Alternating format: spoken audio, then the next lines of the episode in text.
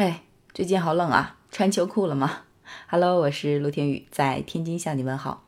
今天看到一个消息啊，我觉着呢不算新鲜，但是很意外，说是啊，欧洲人竟然开始买光腿神器了。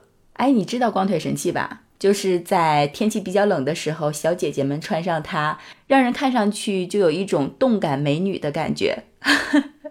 是的，就是我们中国人常见常说的那个光腿神器。如果实在不知道，你去某宝搜一下，立刻一大堆。但是呢，今天看到消息说欧洲人买爆它，我真的是觉得太搞笑了。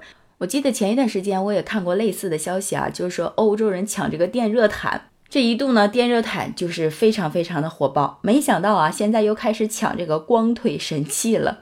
据说咱们中国的这个过冬八件套啊，都让欧洲人买爆了。哎，你知道这个过冬八件套都是啥吗？不喜欢穿秋裤的你，我相信也真的不一定知道吧？哎，来，我给你数数啊，有这个秋衣秋裤、光腿神器、法兰绒睡衣。哎，你还别说啊，就这个法兰绒睡衣，我前两天还买了一套。然后还有热水袋、暖手宝、取暖器、电热毯，还有高领毛衣。这就是中国过冬八件套呀！据说这个秋衣秋裤啊，已经在欧洲人的衣柜里了。我不知道这样的消息你有没有关注过啊？但我说这些你还真的别不信。你看呀，数据啊能说明一切。自十月份以来，保暖内衣的销售额环比增长百分之两百四十六，其中秋衣秋裤在法国、德国、意大利、荷兰、波兰等多个国家均有三倍以上的环比增长，分别为百分之三百七十二。百分之三百六十二、百分之三百六十五、百分之三百一十六和百分之三百一十一。除了这些呀，咱们今天不说这个光腿神器也走红了吗？十月至今，销售额取得了百分之一百三十一的环比增长。其中呢，来自荷兰、德国和法国的女性最喜欢这种中国制造的神奇丝袜。另外呢，还有数据显示，十月份至今。国产热水袋销售额在全欧洲取得了百分之三百的环比增长，暖手宝呢更是环比增长了百分之四百四十七。根据速卖通九月二十八日提供的数据，近一个月以来啊，低能耗取暖电器类产品在欧洲的销售额环比上个月增长了百分之三百。其中呢，来自荷兰、法国、德国和波兰的消费者对中国产的取暖器、暖脚宝、电热围巾等保暖神器。最为依赖。来自海关总署的数据也显示啊，仅今年七月，欧盟二十七国进口中国电热毯就高达一百二十九万条，环比增长百分之一百五。还没完啊，还有中国的高领毛衣也火了。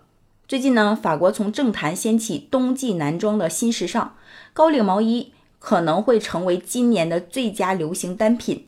在政府成员礼宾顺序中，仅次于总理的法国经济部长布鲁诺·勒梅尔在九月二十七日采访中说道：“啊，你们将不会看见我在打领带，而是会穿着高领毛衣。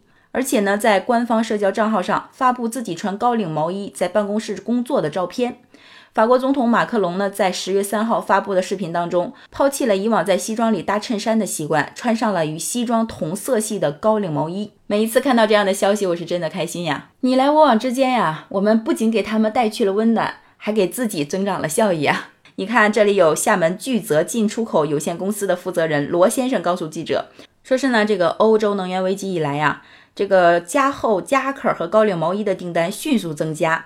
企业用户的订单呢回流增加，个人消费者的保暖产品销量啊也呈上涨趋势。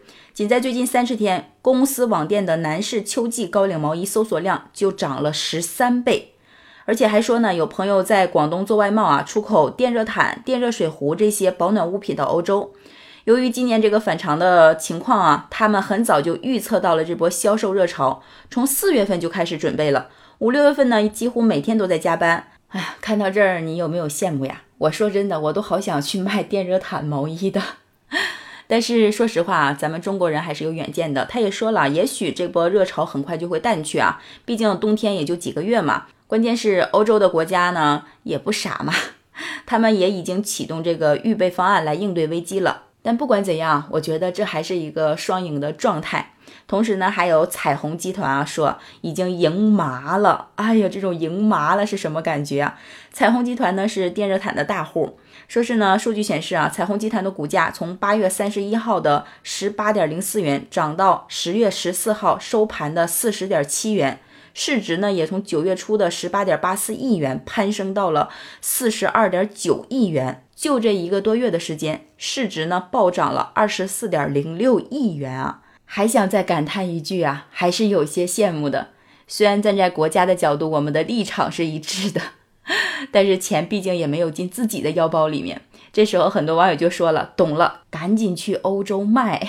”还有的网友说啊。虽然说时间和意外不知道哪个先来，但是啊，同样你也不知道什么时候能发特财，就是大发财这个意思。